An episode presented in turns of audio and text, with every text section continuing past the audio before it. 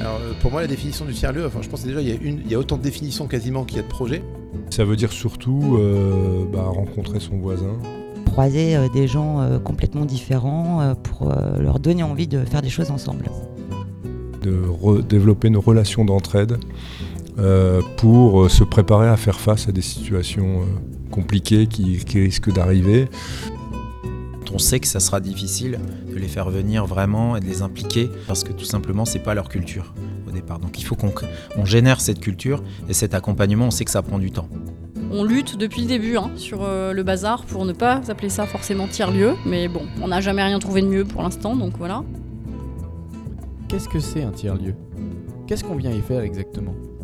Ce mot barbare semble décrire une réalité si multiple qu'on le retrouve à la fois dans le vocabulaire de l'avant-garde de la transition écologique, dans celui des apôtres du développement économique ou encore chez d'ingénieux inventeurs qui y construisent et y réparent quantité de choses étonnantes. Bien mieux acceptés que les squats dont ils sont les héritiers, les tiers-lieux se multiplient et dessinent les contours d'une nouvelle façon de faire et d'apprendre ensemble. Télécentre, espace de coworking, Fab Lab, Living Lab, café associatif, Hackerspace. Le plus simple pour les comprendre est peut-être d'aller à leur rencontre. Cette série d'émissions vous est proposée par la Compagnie des tiers-lieux des Hauts-de-France, l'association qui met en réseau les tiers-lieux dans la région. Aujourd'hui, j'ai la chance de discuter avec Émeric Bondelu, qui a lancé un espace de coworking à Armentières. Et on va le voir ensemble, même si les tiers-lieux semblent à la mode, il en faut du courage pour aller au bout d'un tel projet.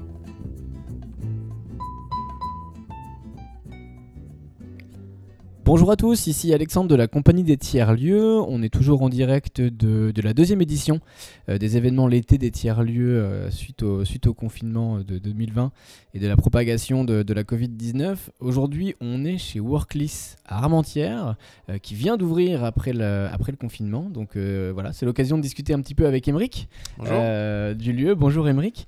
Alors Emeric, est-ce que tu peux nous en dire un peu plus sur Workless Ouais, donc Workly, c'est un, un tiers-lieu, enfin on peut appeler ça un tiers-lieu à Armentières qui a ouvert donc le 2 juin.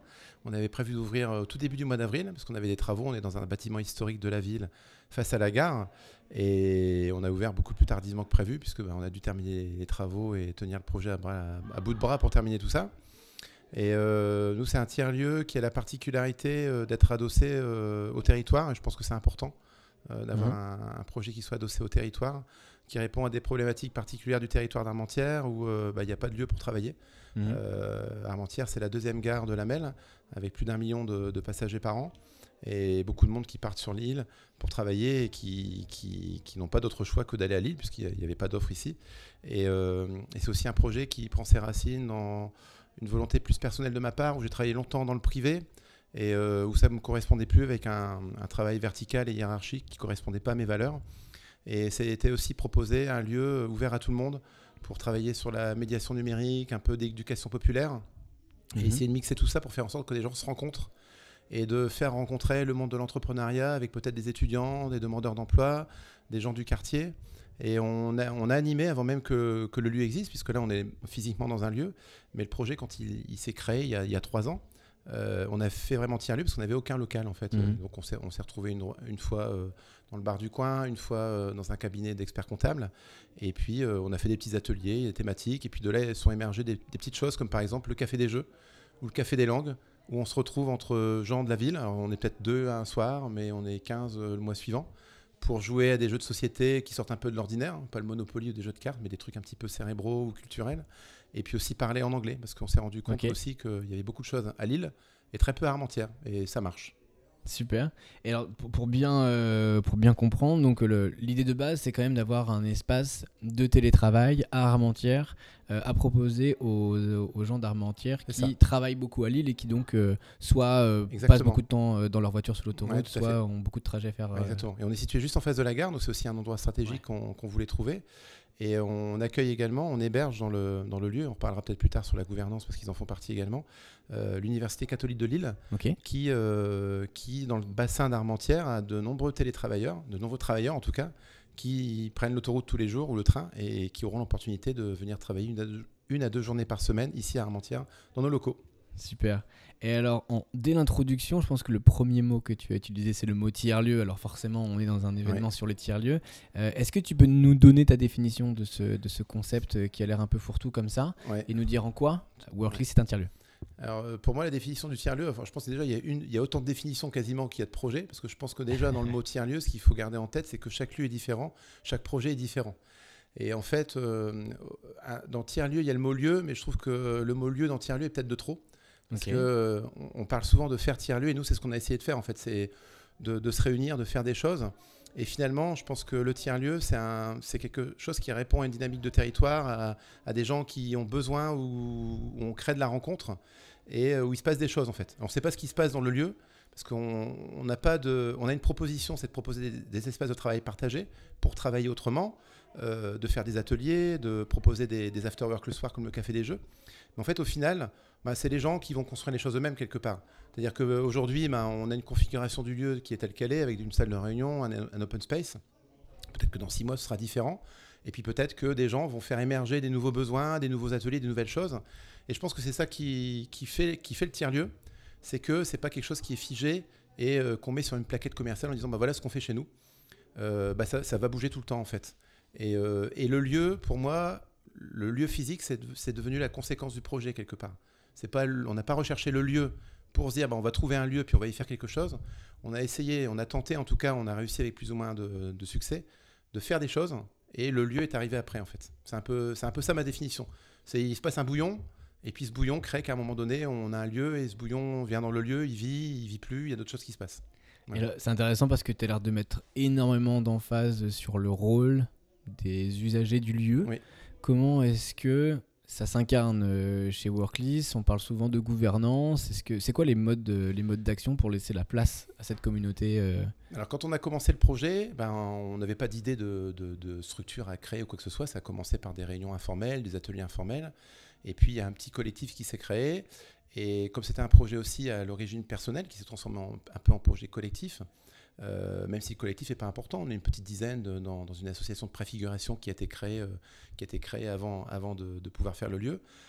On, a essayé de proposer d'aller voir la, collectivité, d'aller voir le territoire et de dire bah, nous, on n'a pas besoin de quelque chose, mais on veut apporter quelque chose au territoire. Et je pense que cette posture de d'aller voir par exemple la ville d'Armentières en leur proposant de, de, faire quelque chose pour eux, plutôt que d'aller dire bah, il nous faut un local, euh, il nous faut de l'argent, il nous faut une gouvernance. On a dit bah, on a envie de porter quelque chose sur le territoire. Il se passe des trucs à Armentières. Euh, il y a des citoyens qui ont envie de faire des choses. Euh, il y a des, sujets qui se passent. Il y a des gens qui travaillent sur le zéro déchet, sur s'habiller autrement, sur le recyclage.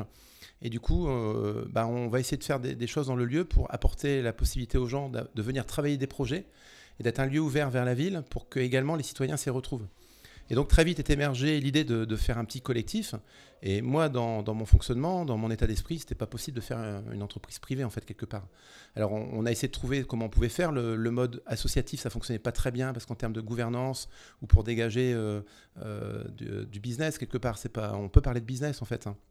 Mais dans l'économie sociale et solidaire, on s'est rendu compte qu'il y avait des choses à construire et on a découvert, le, moi j'ai découvert le format de la SIC, la Société coopérative d'intérêt collectif qui semblait vraiment pertinent pour ce projet, parce qu'on avait des bonnes accroches avec le territoire, des accroches avec la MEL, on avait candidaté à l'appel à projet Tiers le Namel et on a été lauréat. Et du coup est émergé un peu ben, de constituer une SIC. On a été voir l'URSCOP, on a parlé avec la compagnie des tiers-lieux, on a échangé avec la MEL, avec la ville d'Armentières. Et puis il y a eu l'opportunité aussi de l'Université catholique de Lille pour le télétravail. Mhm. Du coup, j'ai pu faire un FIDES, le Fonds d'investissement pour le développement de l'entrepreneuriat social et solidaire, avec l'aide de Noractif, avec l'aide de la Cato, l'aide de la MEL également, puisqu'elle a fléché une partie du budget pour ce FIDES. Et du coup, on a construit ce projet dans le cadre du FIDES avec cette gouvernance. On a la ville qui a été séduite par le projet, qui a compris le projet, qui a dit bah nous, on est intéressé pour vous suivre. Et du coup, on a réussi à embarquer avec nous des partenaires comme ça. Et la gouvernance aujourd'hui, c'est euh, un sociétariat qui est constitué autour euh, des membres fondateurs. On est quatre, hein, quatre membres fondateurs, qui est aussi constitué avec euh, les salariés, puisque moi je suis salarié de la structure. je suis, enfin, j'aime pas le mot directeur général, je suis, je fondateur, facilitateur dans la structure, mais si on parle de point de vue juridique, c'est le directeur général, avec notre premier salarié qui est dans la gouvernance, les usagers également, puisque la SIC, ça agrège les salariés et les usagers. Donc on a nos premiers usagers qui sont aussi dans la SIC et qui sont sociétaires. La ville d'Armentières qui a pris de la participation sociétariat, l'Union régionale des SCOP également, qui a pris euh, des participations, ainsi que l'Université catholique de Lille. Et en fait, on est une SAS avec euh, comité d'administration, avec un président et un directeur général, et la gouvernance est partagée en fait. C'est ça qui est l'intérêt, c'est qu'une SIC, un associé égale une voix. On un système de collège qui fait que la gouvernance est complètement équilibrée entre les usagers, qui peuvent être aussi bien les, les personnes qui utilisent le coworking, que peut-être des citoyens qui après vont vouloir participer à la gouvernance, la ville. Et l'idée, c'est d'ouvrir après ce, sociétariat à d'autres structures publiques ou d'autres structures privées, mais toujours en ayant euh, des personnes qui partagent nos valeurs. Donc les valeurs de bienveillance au travail, de travailler autrement et d'être tourné vers le territoire. En tout cas, c'est super intéressant d'avoir un exemple de tiers-lieu dans lequel euh, la collectivité territoriale est rentrée euh, au sociétariat pour incarner ce, projet de territoire. Je crois qu'on n'a pas beaucoup d'exemples euh, mm. en dehors de la voisinerie, il faudra qu'on regarde, mais, mais c'est très intéressant de voir que ça commence à se faire. Alors c'est beaucoup de travail, c'est aussi bah, travailler en partenariat, c'est parler beaucoup du projet. Je pense qu'il ne faut pas hésiter à parler du projet autour de soi. Et c'est ce qui fait la différence finalement entre les projets, les vrais projets de tiers-lieu, je dirais quelque part, et les projets un peu privés. Si on est tout seul dans, sa coquille et qu'on veut construire un business model ou en se disant bah, on décrète qu'on a un espace de coworking tiers-lieu, etc., ça ne peut pas fonctionner, je pense. Il faut s'ouvrir, il faut aller rencontrer du monde, pas hésiter de parler de son projet et de se nourrir des autres aussi. Et moi, je pense que c'est ce qu'on a réussi à faire pour ce projet à Armentières. C'est euh, bah, pas hésiter à se livrer, et euh, ben, demander de l'aide et travailler en partenariat avec euh, Laurent, par exemple, de la compagnie, ou Sébastien, Magali de Lamel. Et puis c'est ça aussi qui fait qu'on euh, s'entend bien et qu'on a réussi quelque chose qui... La mayonnaise prend quelque part. C'est un peu ça l'idée. J'ai une petite question pour faire écho à ce qui s'est dit aujourd'hui dans les ateliers. Aujourd'hui, on a parlé de travailler autrement et les espaces de coworking voilà, ont l'air de prendre une place importante dans l'imaginaire qu'on se fait de ce que ça va être de travailler demain, un peu plus à distance, mais en même temps pas tout le temps chez soi, etc. Comment est-ce que toi tu vois la différence entre un espace de coworking dont on fait souvent l'avatar de l'anti-tiers-lieu, c'est-à-dire un espace dans lequel on vient travailler, on rentre, on sort, on parle pas avec les gens, etc., et d'un tiers-lieu qui fait du coworking? Alors, nous déjà, la, posture qu'on a adoptée, c'est qu'on s'est dit, euh, dans un tiers-lieu, il faut qu'il se passe des choses, il faut qu'il se passe des trucs. J'aime bien dire, il faut qu'il se passe des trucs. On ne sait pas ce qui va se passer, mais les gens, ils vont, faire des choses. Et, euh, du coup, euh, il faut faire en sorte que les gens se rencontrent déjà. Donc déjà, la posture qu'on a eue dès le départ, c'était de, par la, structure en SIG, c'est qu'on a tout de suite dit aux premiers prospects qui voulaient des bureaux ou autres, déjà on n'a pas eu des profils de personnes qui cherchaient que des bureaux pour le bureau, on a eu des gens qui ont un peu partagé le projet dès le départ. Et du coup, en faisant ça, bah, les gens déjà échangent entre eux.